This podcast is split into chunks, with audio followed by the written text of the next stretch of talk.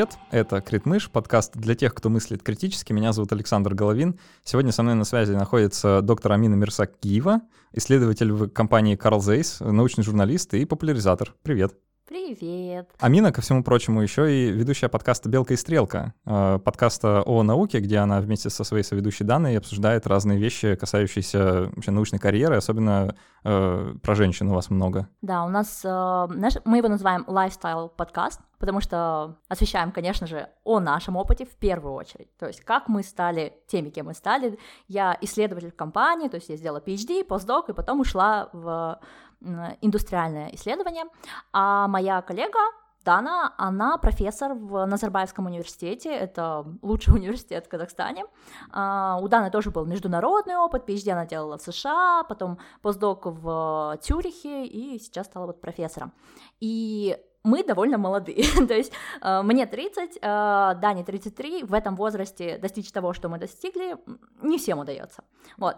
Э, нашим русскоязычным э, людям удается достаточно часто, но согласись, для европейцев в 30 лет уже и PhD закончить, и постдок, и найти себя в науке — это редкость. Да, это круто. Учитывая, что у нас официальная молодость длится до 35 лет, это прям, считаю, молодой ученый, который уже э, добился очень многого. Вот поэтому у девушек очень классная перспектива. Я советую подписаться на их подкаст, разумеется, и пойти его послушать. Э, э, от себя порекомендую выпуск, который у вас был с, э, про э, науку и материнство где вы брали очень много интервью у разных девушек э, и женщин, работающих в науке, и спрашивали их о том, как они совмещают, э, собственно, бытие матери и ученой.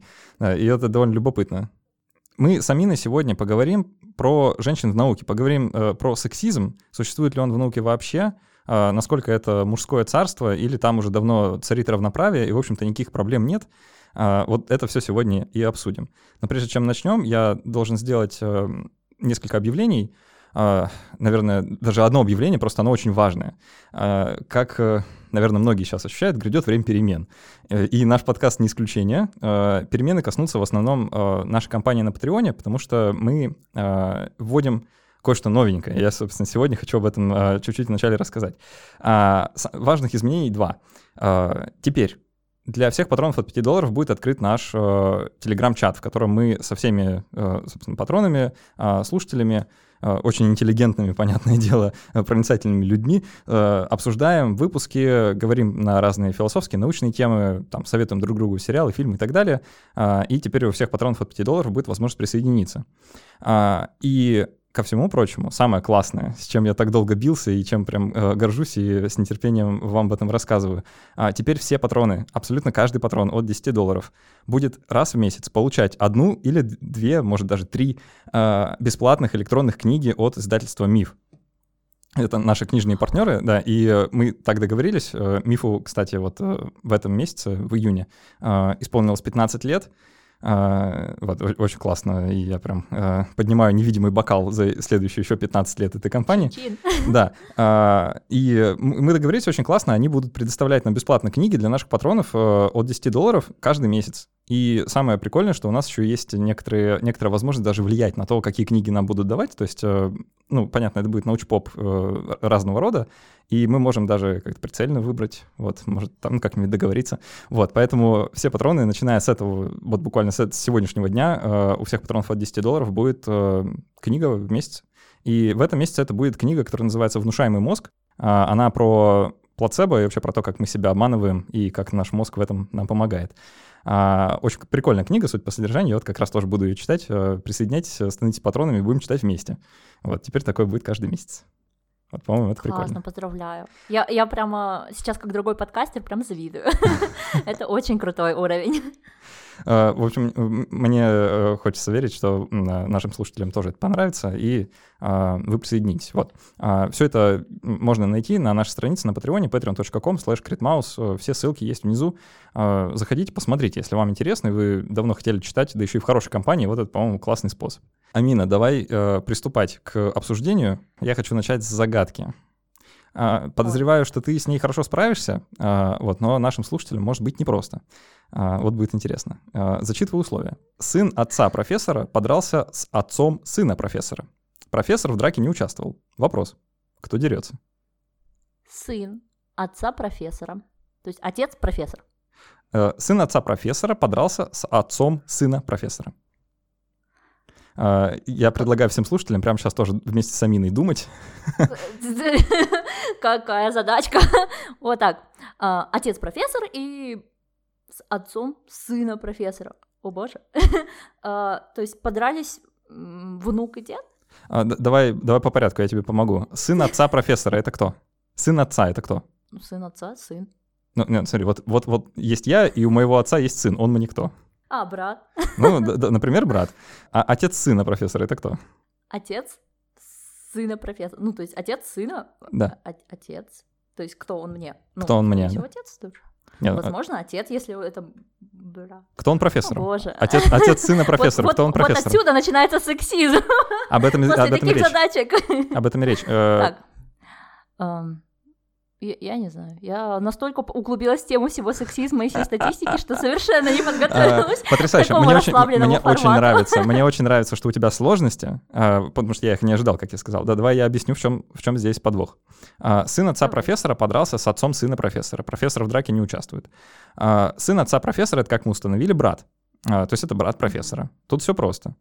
А с отцом сына профессора уже сложнее, потому что здесь как раз возникает очень такой э, странный когнитивный диссонанс. А отец сына. А кто мне э, отец моего сына? Ну, наверное, это мой муж. Ну, или как, как минимум партнер. Логично, учитывая, какая у нас сегодня тема. Вот. Да, э, собственно, всего, ответ состоит в том, что профессор женщина. Э, ну, тут тоже с, это, с это вот, кстати, настолько идеально показывает, что ну, когда я эту всю тему изучала, мне пришло в голову, что основная проблема мы сами женщины. В сексизме, а, и мне было ужасно, когда я так подумала, я подумала, господи, какой кошмар, тема о сексизме, а я говорю, что женщина основная проблема, да это нельзя такое говорить, и тут первая же задача, которую ты задаешь, и я про- просто, я готовилась к, этой теме, я обсуждала с другими девушками, я была настроена и понимала, что это должна быть, как, как это должно отослать к тому, что женщины-профессора, это норма, но даже в моей голове это да. не такая прям норма. И более того, я поделюсь своим опытом, я эту задачку задаю уже людям давно, еще с тех времен, когда сам работал в лаборатории, и удивительным образом у нее проблемы у всех. Ну, с, с этой задачкой справляется мало кто, в российских реалиях, по крайней мере. Даже я подходил к женщинам-профессорам и задавал им эту, эту задачу, и у них возникают сложности. Хотя, ну, казалось бы, они женщины-профессора. Эта задача очень хорошо вскрывает одну очень ну, довольно простую вещь. Когда мы произносим слово «профессор», наше воображение рисует совершенно конкретный образ. И с тем, как выглядит Амина, например, или твоя, или твоя коллега Дань, Дана, да, которая, кстати, профессор, да? Она профессор, да. И, и даже с учетом того, что твоя подруга профессор, да, у тебя сложности с этой задачей. И ну, не, не ассоциируется никак э, это слово с женщинами. А, собственно, в этом а, и состоит наш, ну, цель нашего сегодняшнего разговора, да, понять, почему так, и что мы с этим можем сделать. Да? Давай, давай с этого начнем, если у тебя есть какие-то соображения. Как вообще, ну, какой, в каком состоянии находится наука как институт вот с точки зрения гендерного равенства? Что там происходит? Насколько много женщин, насколько мало? Если мы говорим о науке как о большом институте, да, и рассматриваем сразу международный опыт, то у нас такая ситуация, что наш русскоязычный мир после Советского Союза имеет такую вот якобы равноправную ситуацию. Но нельзя сказать, что женщин в наших СНГшных университетах и институтах меньше, чем мужчин.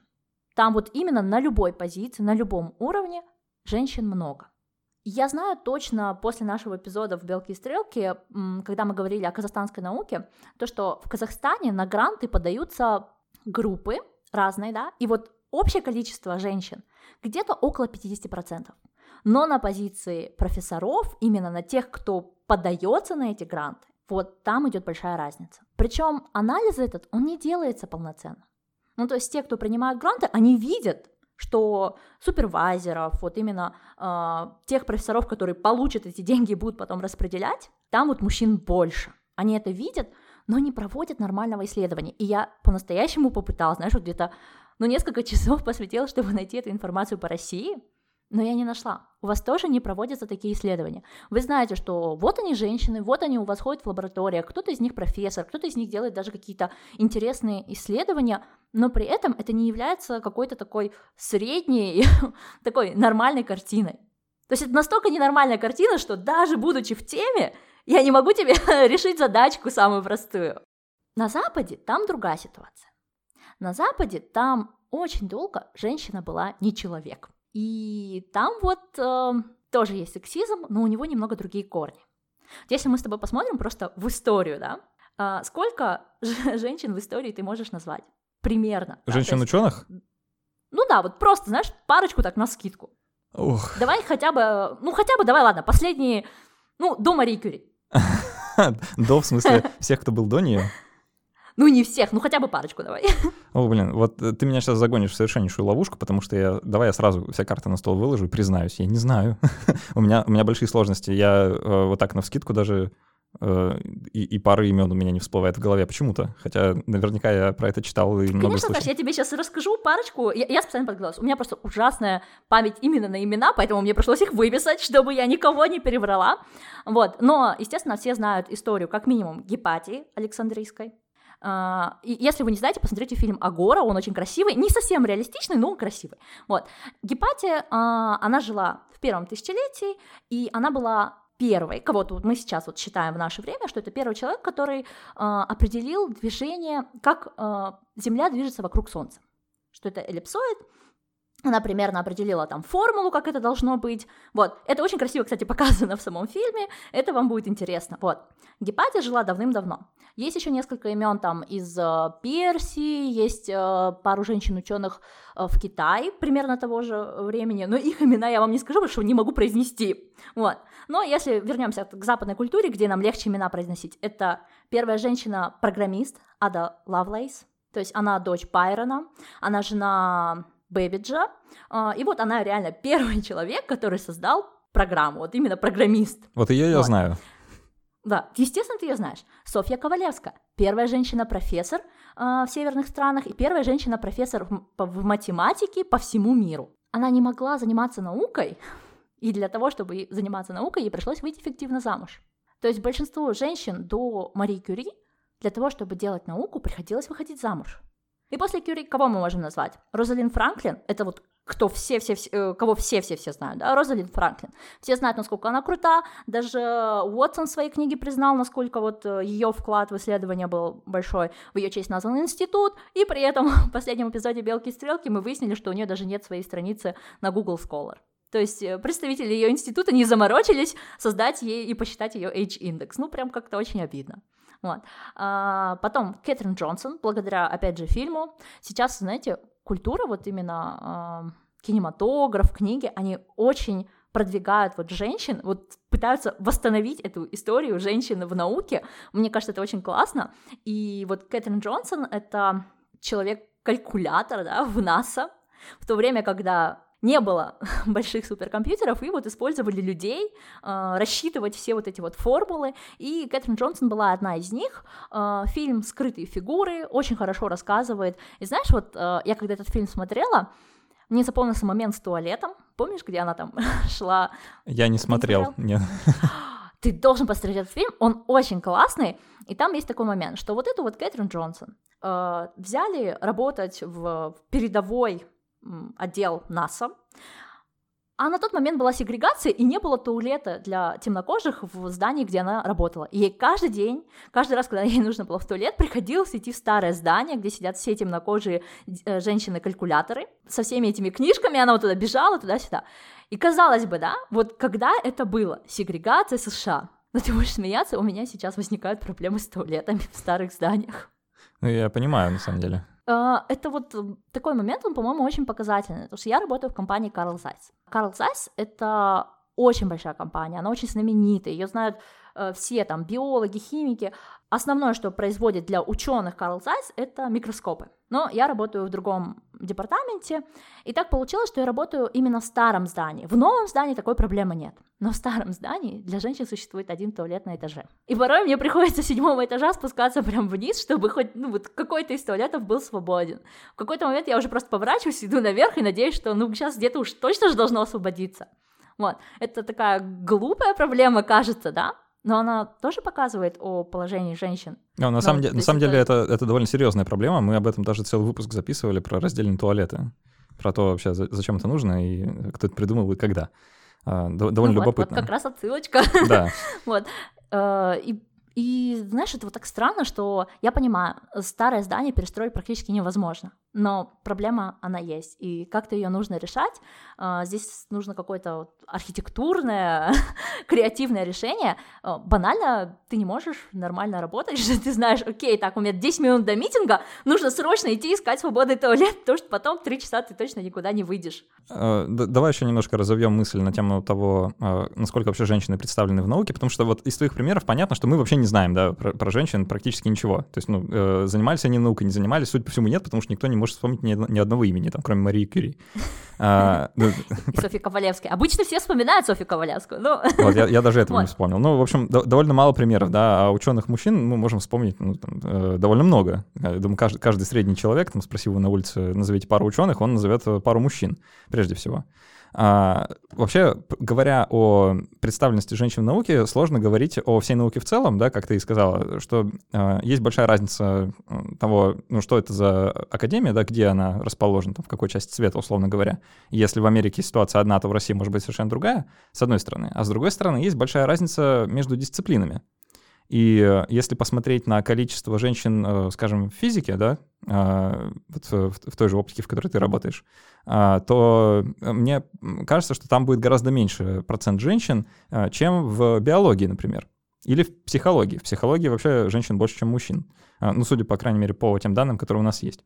А, тут, конечно, стоит разобраться, да, почему, почему так, почему есть э, вот такой разброс, почему женщины э, охотнее идут в психологию и менее охотно идут в математику, почему э, физика все еще остается уделом мужчин в основном, а э, психология или сестринское дело э, уделом женщин. Давайте я приведу пример э, из химии.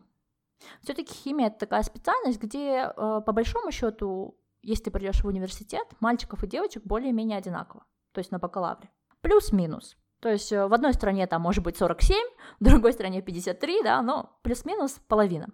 Это если мы говорим про бакалавр. Затем наступает магистратура, и баланс немножко смещается, но не настолько прям критически. А вот если мы идем дальше и дальше, то с каждой новой позиции женщин будет меньше и меньше. Это связано в первую очередь, потому что когда заканчиваешь магистратуру, у многих такое социальное давление, что тебе нужно замуж, нужно рожать, и в некоторых странах девушек из-за этого могут не взять на PhD и постдок. Это, я бы не сказала, что сейчас это такой вот прям главная причина, но эта причина тоже есть. Многие девушки из нашего выпуска про материнство, они как раз-таки стали мамами во время PhD. Прям одна из них э, стала трижды мамой, пока делала PhD. Это не редкие истории. Вот. И то есть, если на уровне PhD за все вот эти годы, знаешь, последние лет 20-30 примерно, очень много всяких программ, чтобы поддерживать женщин, вот на этом уровне это помогло. И девушек на PhD в химии, я бы сказала, что где-то процентов 40. То есть ты не увидишь очень большой разницы. Это согласуется по разным странам. То есть вот э, химия мам chemistry professor, вот здесь говорится, что на PhD где-то около 35, по-моему, процентов. А, то, что я вижу в лабораториях, да, в соседних лабораториях химиков, а, там тоже довольно много девушек, но вот потом их становится меньше. Во-первых, потому что если у тебя есть дети, ты уже, в принципе, не можешь несколько лет производить столько же научных трудов, сколько бы ты производила без детей. Во-вторых, если у тебя есть дети, не каждая семья может себе позволить э, встать и всей семьей вместе уехать в другую страну. А ты же понимаешь, что после PhD но это очень важно построить вот этот вот нетворкинг, поехать куда-то на постдок, и желательно подальше от своего PhD-супервайзера. Какие бы у вас хорошие не были отношения, но вот этот вот остаться в тени своего PhD-супервайзера — это частая проблема. Многие люди, которые остаются в своих лабах э, после защиты PhD, ну, я видела, что эти люди потом уходят в индустрию. Мало кто из них остается в академии, и уж тем более мало кто из них э, затем поднимается по вот этой академической лестнице. И хочу сказать, что для многих это нормально, потому что не каждый, кто занимается наукой, должен становиться профессором. Кому-то просто нравится делать науку. А чем больше ты становишься профессором, и вот, вот эта вся административная работа, э, появляются свои PhD-студенты, ты, ты уже лично в лабе не работаешь. А может, твоя радость именно в том, чтобы пробирочки там между собой смешивать и что-то получать, да? Вот, может, вот это все, что ты хочешь в жизни. И для таких людей это it's okay, остаться в своей же лабе и продолжить, что ты делал. Но Многие должны куда-то уехать. Если у тебя маленький ребенок, вот куда ты уедешь? Вот у нас в Белке Стрелки был такой пример. Но знаешь, чтобы найти одну девочку, которая из Австралии перевезла всю свою семью в Швецию, я знаю многих девочек, которые в итоге просто закончили свою карьеру, потому что единственная лаба, куда они могли поехать, находилась на другом конце света а у мужа работа здесь. Важно подчеркнуть, да, что это не какая-то врожденная проблема женщин, что это, это на самом деле сексизм. А, и сексизм заключается в том, что в нашей культуре принято, что уход за ребенком — это женское дело. И как бы проблема-то в этом в основном, да, не в том, что ребенок мешает делать PhD, а в том, что вся ответственность за ребенка ложится на женщину. Ну или, по крайней мере, э, львиная доля этой ответственности. То есть, получается, вот в Австралии, например, я так поняла, моей подруге удалось э, со своим мужем найти баланс. То есть они оба, они оба сами из России, но долгое время жили в Австралии, и на момент, э, когда у них появились дети, они более-менее разделили обязанности. Потом они переехали в Швецию, а в Швецию, ты сам знаешь, вот эти знаменитые шведские отцы в декрете. Знаешь, как они называются? Нет папа латте. Э, то есть отцы, которые идут в декрете пить латте с другими папами, папа латте. Прикольно. Вот. Это очень милый такой термин, знаешь, это выглядит очень мило, а, но смотри, мы говорим о мужчинах в декрете, и уже это выглядит очень мило. а когда идет мама латте по Швеции, я ни разу не слышала, чтобы ей сказали, как же она мило выглядит с ребеночком. я часто слышала, как говорили, м могла бы она своего ребенка не здесь переодевать, даже в Швеции. То есть э, вот этот вот двойные стандарты для родителей в декрете, даже в странах, где уже это все прописано на уровне закона, они все равно остаются. Женщины везде подвергаются за свое материнство э, какому-то социальному давлению. А, моя коллега Дана после своего PhD вернулась э, в Казахстан и потом решила поехать на постдок, оставив свою дочь э, в Казахстане. То есть Дана на год покинула своего ребенка. И вот вы сейчас вот это услышали. Скажите мне, Дана хорошая мама или нет? Я рада, что я вас не слышу, и рада, что не вижу ваших лиц, потому что, скорее всего, вы сказали нет. Потому что так делают большинство людей. И э, вы от этого не стали плохими, вы не стали... Просто это первая реакция. Когда вы начинаете разбираться, вы понимаете, господи, да столько отцов ученых уезжают куда-то от своих детей на один постдок, и это такая норма, потому что, ну, знаете, не все в Индии могут позволить себе поехать на постдок в Англию и на вот эту зарплату постдока в Англии увезти с собой всех своих э, жен и детей. Это, это, ну, это невозможно. Это разные цены, разные зарплаты, да. И получается, что один из родителей он делает ставку на карьеру, потому что потом будет лучше.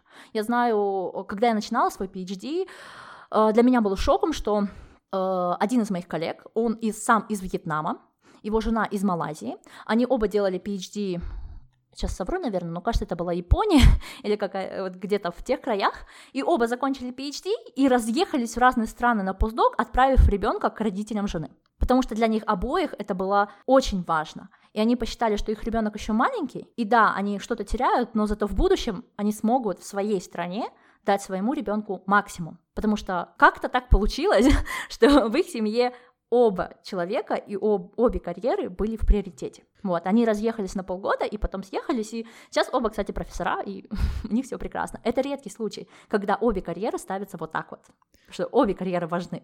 В основном же такого не бывает. Кстати, вот Дана мне как раз и рассказывала, что в ETH, в Цюрихе, вот скажи, ты бы хотел стать профессором в ETH? Я не знаю, Допустим, что, я не знаю, что это. Я не знаю, что это. а, ETH Цюрих — это один из самых знаменитых просто университетов в мире. Это это, короче, это как Оскар, знаешь, вот, э, это лучше, чем просто Нобелевская премия, потому, потому что Нобелевская премия — это 10 миллионов крон, да, потом ты их делишь на троих-четверых, э, на руки получаешь 150 тысяч евро, потом облагаешь это налогом, и в итоге у тебя остается очень мало. А если ты работаешь в ETH, у тебя прекрасная зарплата, замечательный H-индекс, гарантированные публикации, у тебя будет все, и ты можешь реально строить науку, ты не ограничен в средствах. Вот ты от такого бы отказался когда-нибудь профессорства? Ну, наверное, нет, если бы это действительно был тот карьерный путь, который мне и интересен. ни один мужчина, по словам HR, HH, ни разу не отказался. А вот женщины отказываются регулярно, потому что очень часто люди в науке эм, женаты и замужем за другими людьми в науке. И когда один из них получает какое-то престижное место, то второй э, старается в этом же университете найти какую-то подобную позицию. Но часто получается, что прям один к одному позиции нету. То есть если ты там в своей, в своей Америке работал, э, у вас у обоих была позиция профессора, то вот один VTH приходит на профессорство, а второй на лекторство. Вот, и женщины часто соглашаются на вот этот дауншифтинг, а мужчины никогда. Потому что как же он может на такое согласиться? То есть называя вещи своими именами. А, для тех, кто до сих пор не понял, где проблема. Э, это, это натуральные двойные стандарты. А, заключаются они в том, что от женщин мы требуем уход за ребенком, а при этом мужчины не готовы тратить столько же времени, сколько тратят женщины. И по какой-то безумной причине мы считаем это социальной нормой. И, в общем-то, э, наш подкаст сегодняшний, да, сегодняшний выпуск, он нацелен на то, чтобы эти нормы как-то э, показать да, во всей красе э, и ну, слегка так, поднять мнение, что, а возможно, они не очень справедливы, эти социальные нормы. И даже невозможно, а они просто несправедливы. Да. да. А теперь, вот. теперь смотри, ну кто-то может возразить, уход за ребенком это обязанность женщины, потому что женщины от природы более чувствительные, они более нежные, более заботливые, чем мужчины, и поэтому э, воспитание ребенка не может быть э, ну, прерогативой отцов. Только женщина может справиться с этой непосильной задачей, и поэтому это ее священный долг. Вот э, с таким мнением... Я так долго жила в Швеции, что я сейчас просто обиделась за всех отцов. Серьезно.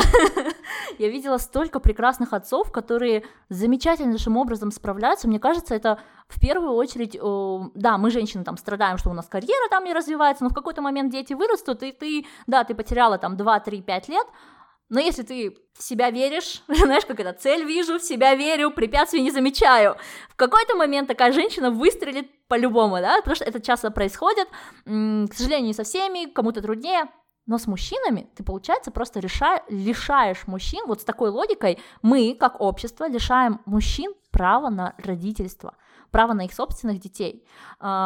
А, я вот честно скажу, что я выросла в 90-х, у меня полная семья, я выросла в полной семье, мои родители женаты, нас двое с братом, uh, у нас замечательные отношения с мамой, у нас хорошие отношения с папой, но я не могу сказать, что мы с папой очень близки. Не потому, что мой папа был какой-то плохой папа, нет, он просто был папа из 90-х, когда нужно было много работать. И, соответственно, тот момент, когда ну, нам нужно было говорить с папой, да, uh, папа зарабатывал деньги, и на тот момент это было намного важнее, чем поговорить со мной.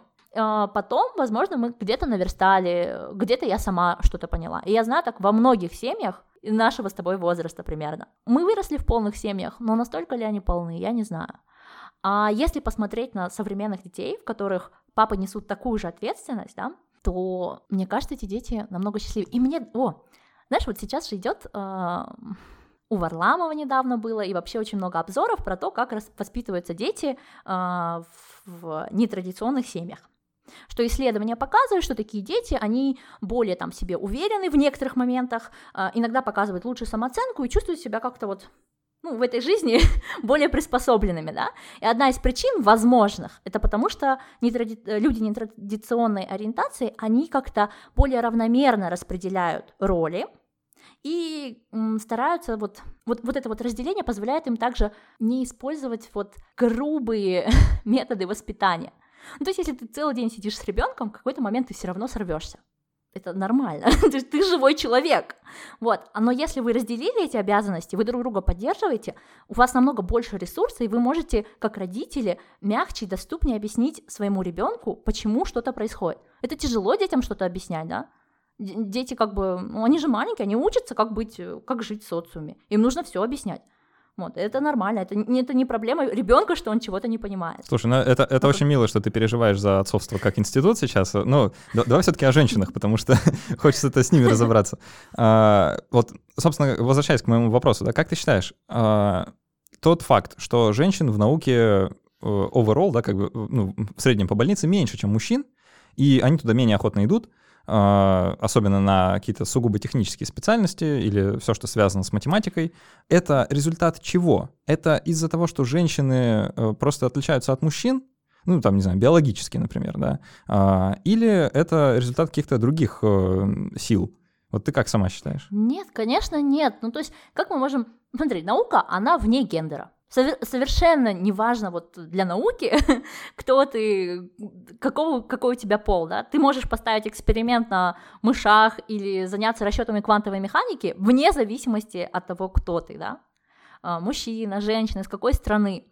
А, намного важно, есть у тебя на это время и ресурсы, как бы, ну если ты с утра до вечера кого-то обслуживаешь, а так часто происходит э, в семьях с детьми, да, что мамы становятся часто обслуживающим персоналом, то ты не можешь посвятить время себе и науке. Ты не можешь сесть, остановиться и подумать. Ты же занимался научной деятельностью, да? Вот сколько времени ты...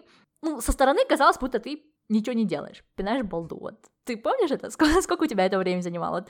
Я точно могу сказать, что э, в сутки, ну, э, в течение рабочего дня, наверное, пару часов со стороны выглядит, как будто я ничего не делаю. Но вот этот момент ничего не делания, он на самом деле в науке самый важный. Когда ты можешь просто окунуться в свои мысли, упорядочить их и начать что-то производить.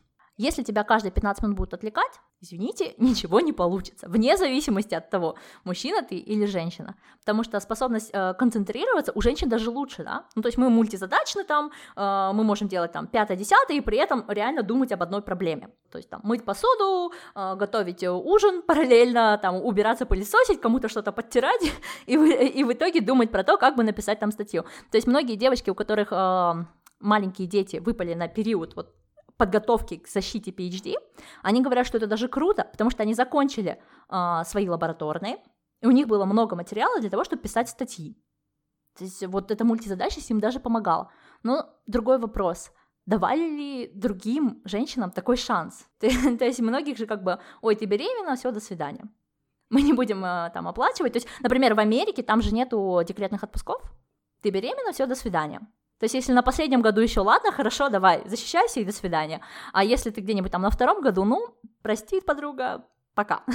вот. В Европе такое, конечно, невозможно. А, ну, дело, дело же не только в детях, правильно? А, то, то, что женщины менее охотно идут в науку, связано не только с тем, что они собираются рождать детей. Возможно, ну, как, как мне видится, да, есть проблема еще и с тем, что женщины в, ну, как, в самом начале своего, э, своего пути, когда они еще маленькие девочки, в целом получают меньше внимания со стороны учителей, э, ну, там, ну, профессоров, да, кого угодно, обучающих э, каких-то персоналов, да, то есть тех, кто должен э, давать знания, в том числе специальные знания, скажем, э, касательно математики, они склонны, э, ну вот в нашей патриархальной культуре, да, они склонны больше э, уделять внимание э, мальчикам. То есть если у девочки проблемы с математикой, то она часто может остаться наедине, собственно, с этой самой проблемой. И э, ну, нередкие ситуации, когда ну, люди буквально отказываются ей помогать под предлогом того, зачем тебе вообще математика. Знаешь, вот эти ситуации — это одна проблема, и она есть, ты прав. А другая проблема, когда у девочки прекрасно с математикой, а ее принижают. Ну, то есть ее игнорируют, и, ну, во-первых, оценки ставят хуже, а мы все любим хорошие оценки. Вот. А во-вторых, э, на всякие олимпиады не отправляют, да, то есть нет вот этого суппорта. Но я хочу сказать, что это было очень распространено, когда мы с тобой росли. Сейчас ситуация реально меняется. Например, сегодня я прочитала про девочек из Казахстана, которые в очередной раз, то есть даже не в первый раз, а в очередной раз выиграли какой-то стартап э, вот, э, девочек в STEM. То есть они придумали э, ап, и этот ап, он настолько понравился, что вот они по всему миру сделали всех. Это прям супер классно. И это произошло не в первый раз. Для тех, кто не знает, как расшифровывается, STEM — это э, Science, э, Technology, Engineering, Math. Да. да то есть наука, технологии, инженерия и математика. Вот. И сейчас это вот движение, поддержка девочек STEM, она шикарная. А, если вы посмотрите, то в западных странах есть прям конференции чисто для девочек, есть э, стартапы чисто для девочек, есть э, лагеря, вот не концлагеря, а вот лагеря э, типа там летний summer camp, где девочки приходят, и им другие девушки, в основном именно женщины, профессора, э, показывают какие-то такие вот э, свои проекты, рассказывают, как создать э, тоже свое приложение для телефона или объяснять какие-то насущные вещи. Очень круто, и я уверена, что лет через 10 у нас будет очень большой скачок даже в наших странах за счет того, что эти инициативы стали международными. Но вот когда мы с тобой росли, да, в 90-х, не было женских э, ролевых моделей когда вот я уже сама стала защитила PhD, я стала понимать, что теперь я стала ролевой моделью и создала вот эту вот организацию, проект, инстаграм-проект девушек-ученых родом из Казахстана, для того, чтобы показать ролевые модели девочкам. Я все время думала, вот, девочки на нас должны посмотреть, девочки поймут, что это возможно, мы смогли, они смогут. А спустя год я поняла, что проблема-то вообще-то не в том, что девочки должны посмотреть. Девочки, которые хотят, в науку, в инженеринг, а, во все эти специальности, они и так добьются. Проблема в мальчиках. Проблема в отцах, в матерях, в родителях, в старшем поколении. Они должны посмотреть. Мы ролевая модель не для маленьких девочек, потому что маленькие девочки, они не знают, что они чего-то не могут. Помнишь эту рекламу от Nike, да? Ударь как девочка.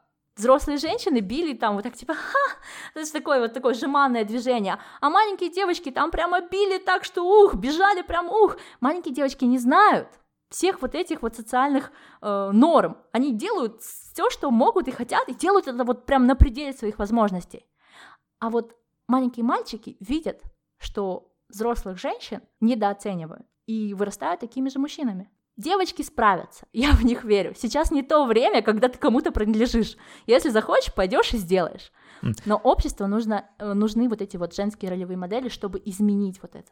Изменить сам подход и давать девушкам возможность. Мне кажется, что... Э, ну, я разделяю э, твои размышления, но мне кажется, что они могут приводить к не очень верным выводам, да, если их принимать вот без ну, какого-то более глубокого анализа ситуации. Потому что можно сказать, ну, смотрите, а, никаких институциональных преград для женщин не существует. Да? Ну, ну, вроде нет никакого закона, который запрещает женщинам становиться профессорами.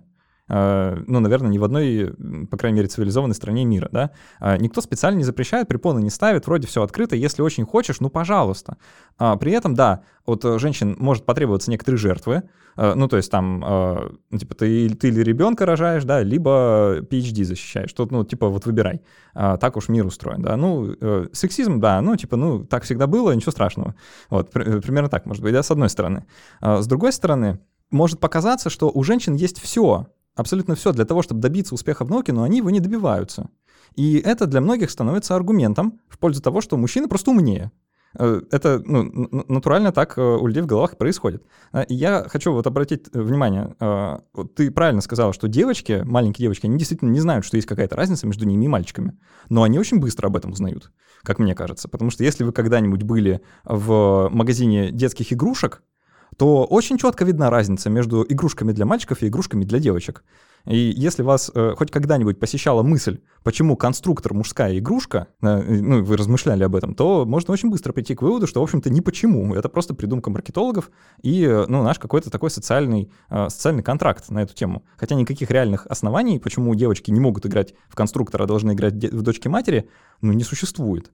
Э, вне рамок нашей головы, да, то есть это не укорено где-то в биологии, это не прописано в какой-то книге мира, э, это не какая-то там вселенская истина, да, и естественный порядок вещей, это просто наше, ну, социальное устройство. И ничего хорошего в нем на самом деле нет, потому что порождает это все неравенство, порождает э, сексизм, да, порождает э, э проблемы, э, и справляться с этими проблемами приходится в основном женщинам, потому что, ну, мужчины очень удобно устроились.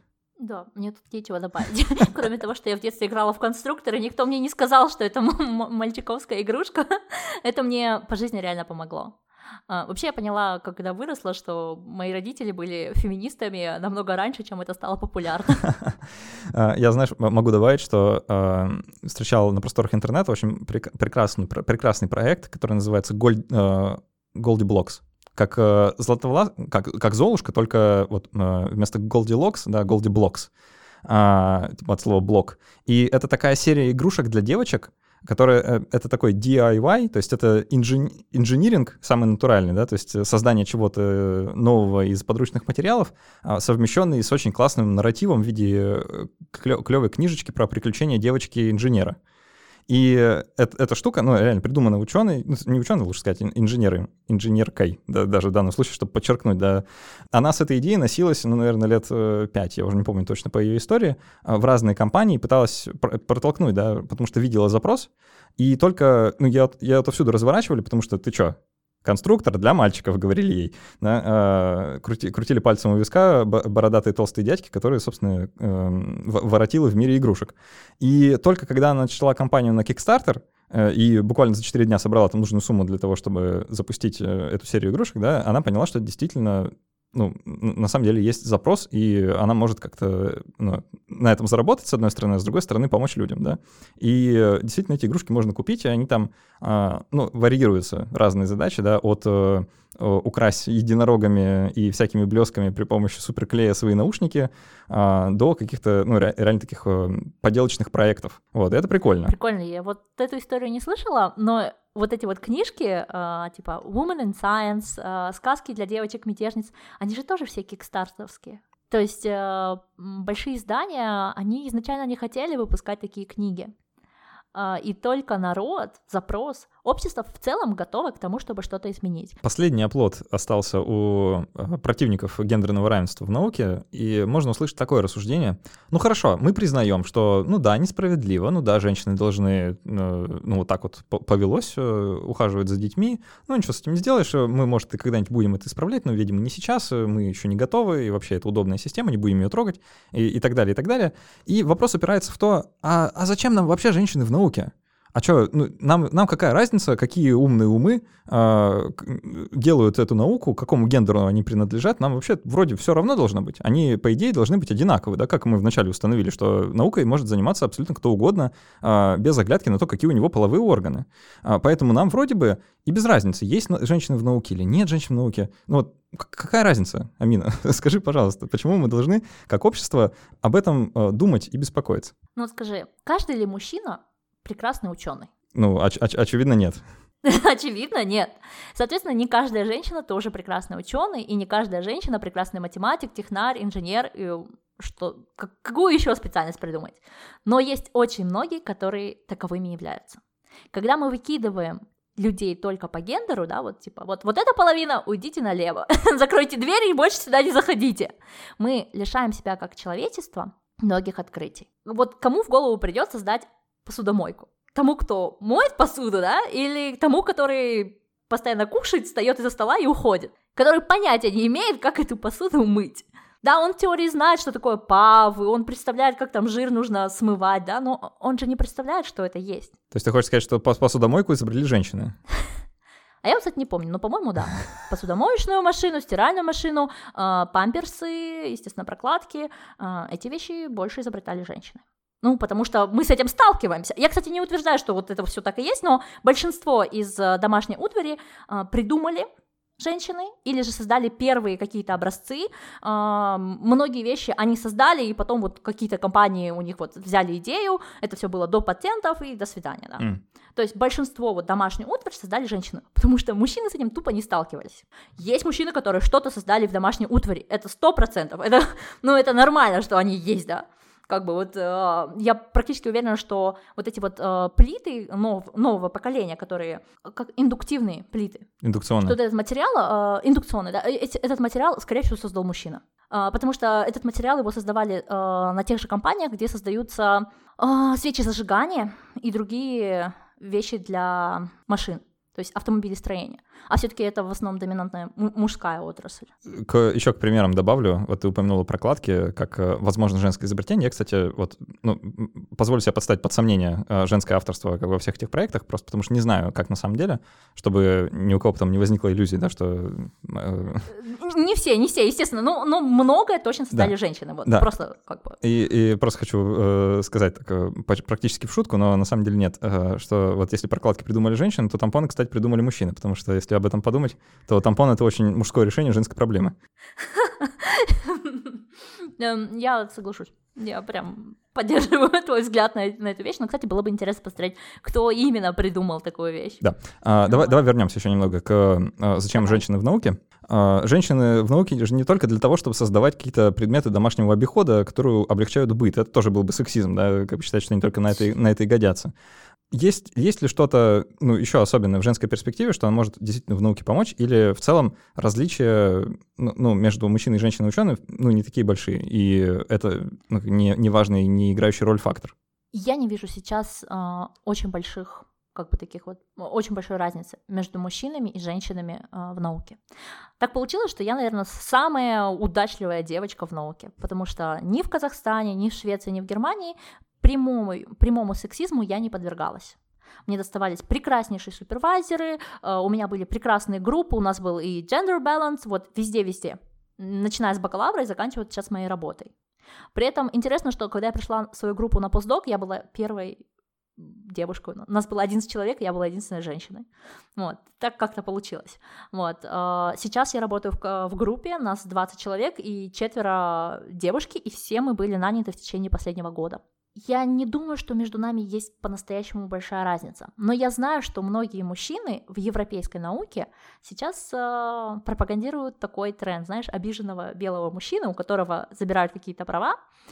И я нередко слышу, что м- такие мужчины говорят такую фразу. Девушкам сейчас легче построить карьеру, то есть вот стать каким-нибудь менеджером, потому что сейчас наука стала не технической, а болтливой. Нужно больше презентовать и говорить.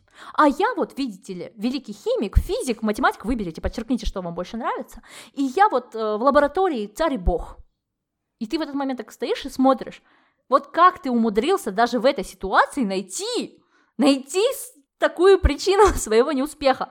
И просто в университете, где я делала PhD, в KTH в Швеции, это был последний университет, где женщина, э, где женщина стала ректором. И вот когда она стала ректором, она стала собирать всех PhD-студенток в разных департаментах и с нами общалась. У нас была реальная возможность поговорить с ней напрямую.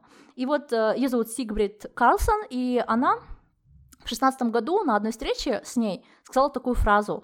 Э, я уверена, эту фразу повторяли другие женщины на других руководящих позициях. Равноправие в науке и вообще в любой области будет тогда, когда мы сможем позволить себе плохих женщин-профессионалов. Вы видели хоть одну плохую женщину-профессионал? Я лично ни разу не видела плохого, плохую женщину-профессионал в моей области. Из тех, у которых H-индекс высокий, которые получают э, всякие награды, э, призы, которые вот лидирующие профессоры, да, вот про, про, я не могу сказать, профессор Ки, да, женщины-профессора, вот такое слово дебатное, да, мы с него начали к нему же вернулись. Вы сколько знаете плохих таких специалистов? Я уверена, что есть какие-то слабые женщины-исследователи, а, которые сидят в лабораториях, особенно в наших СНГшных лабораториях, где ничего толком нету. Но там не только женщины слабые профессора, там, э, исследователи, там в принципе вся лаборатория слабая, потому что ни, ни ресурсов, ничего нету, да, там тоже опять же дело не в поле. Вот. И вот этот момент, что я реально не могу себе позволить быть слабым профессионалом. Ты постоянно находишься в зоне, что ты должен всем доказывать, чтобы потом не пришел вот такой умник, белый европеец, и не сказал, что тебя здесь взяли, потому что ты, а, иммигрантка, б, женщина, и там, с, э, еще какая-нибудь прекрасная причина. А, получается, что я, знаешь, немножко даже так э, рассердилась, потому что в моей жизни был только вот такой позитивный диск... позитивная дискриминация она была. А, когда я что-то выигрываю, я довольно часто слышу за своей спиной, это потому что я девушка. Это неправда. Парням, которые проиграли, приятно так сказать. Давай в самом конце, может, скажем какой-нибудь один или два совета каждому, э, даже тем, кто не связан с наукой, э, как э, можно начать бороться с этим явлением, да, что можно делать или чего не делать, чтобы сексизма вокруг нас и, в частности, в науке становилось меньше любому человеку, который хотел бы, чтобы сексизма было меньше, нужно начать обращать на, него, на это внимание. Все, что от вас требуется, это реально обратить внимание. Вот у нас есть такие прекрасные два примера. Это вот история Тима Ханта. Это Нобелевский лауреат. Он в 2001 году получил Нобелевскую по медицине за за протеины, кажется, да, ну, неважно за что. А, в 2015 году он позволил себе а, сексистскую фразу, а, что не люблю девушек в науке, потому что либо ты в них влюбляешься, либо они в тебя влюбляются, либо ты начинаешь их критиковать, а они плачут. За это ему досталось так по шапке, что многие люди в Европейской академии переосмыслили ситуацию, и появилось очень много э, новых исследований на тему вот этого gender gap balance. Просто одно дело, когда тебе платят на 30% меньше зарплату, и люди говорят, ну это потому что профсоюзом э, профессорские позиции не защищены, и вы, женщины, просто меньше просите, это вот ваша проблема, да. И совсем другое, когда тебе постоянно такую фигню несут на каждом повороте. И это было вот в Европе, да, там, кажется, в Европе это сказал. И сейчас, вот буквально, в мае месяце, да, и вот 5 июня эта ситуация закончилась, профессор в Казахстанском университете позволил себе фразу, что ну какие же женщины в науке, если они даже свою беременность не смогли исследовать, и дальше там были другие э, перлы в, эту, в эту область. И э, его в итоге уволили. То есть в Казахстане эта ситуация получила большой резонанс, и человек была собрана комиссия, оценка была проведена вот, этих, вот этим его фразам, и его уволили. Но в отличие от Тима Ханта он не извинился. Он не понял, в чем проблема. И это, естественно, не решило никакой проблемы в Казахстане, конкретно в Казахстане. Но тот факт, что люди обратили внимание, ну то есть человек является профессором в университете не первый день, он годами такое говорил, и народ закрывал уши на это, да, и закрывал глаза на это, и делал вид, что такого нет, вот главное, он объясняет нам свой предмет, и все, до свидания. Сейчас же времена меняются. Чем больше людей будет обращать внимание на подобные высказывания, тем меньше таких высказываний будет, А со временем тем больше равноправия будет, настоящего равноправия, а не такого показного. Я от себя добавлю тоже маленький совет, э, во многом связанный с тем, что ты сказала. А, у нас часто, особенно в нашей культуре, как мне кажется, сексизм проявляется в шутках. А, в разного рода таких, знаешь, колких замечаниях, э, ну или просто приколах, которые, ну, во многом, если касаются женщин, да, нацелены на то, чтобы как-то их, э, ну, обесценить во многом. Ну, вплоть до того, что, ну, не знаю, почему-то это считается там нормальным а, среди некоторых мужчин, да, делать комментарии на тему там женского менструального цикла прямо сейчас и делать э, какие-то предположения на тему того, что ее умственные способности в данный момент некоторым образом затуманены ввиду цикличности происходящего, да, ну какие-то такие очень, ну, грубые, прямо скажем, э, презумпции, которые, тем не менее, часто, часто можно услышать. И я просто хочу ну, обратиться да, ко всем слушателям с копом, что а, шутки — это некоторый такой социальный механизм одобрения а, определенного рода поведения. Поэтому если вы где-то слышите сексистские шутки, то ну, не нужно стоять молча, нужно просто ну, указать на то, что они сексистские, хотя бы это уже будет хорошо. И, ну, по возможности, самим так ну, не шутить. это, это реально вредит и ну, делает хуже людям. Это может их обидеть и дискредитировать их самоуверенность, ну, или просто обесценить их попытки чего-то добиться. Особенно если это женщина, в науке ей так непросто, как мы выяснили э, в сегодняшнем разговоре. Да. Но вообще хочу сказать, что в принципе сейчас невозможно быть не. То есть вы не можете быть просто не расистом, не сексистом и не кем-то еще. К сожалению, нейтральная позиция — это ваше молчаливое согласие на то, чтобы это процветало.